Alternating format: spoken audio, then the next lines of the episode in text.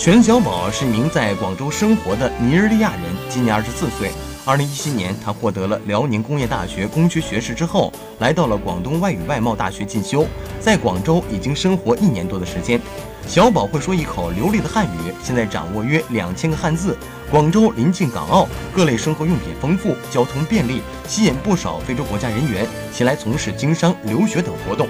小宝用自己的语言优势帮人做代购、兼职翻译。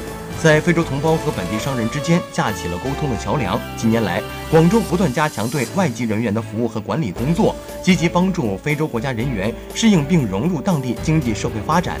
谈起未来，小宝说：“中国发展前景很好，想进一步学好汉语，申请中国高校研究生。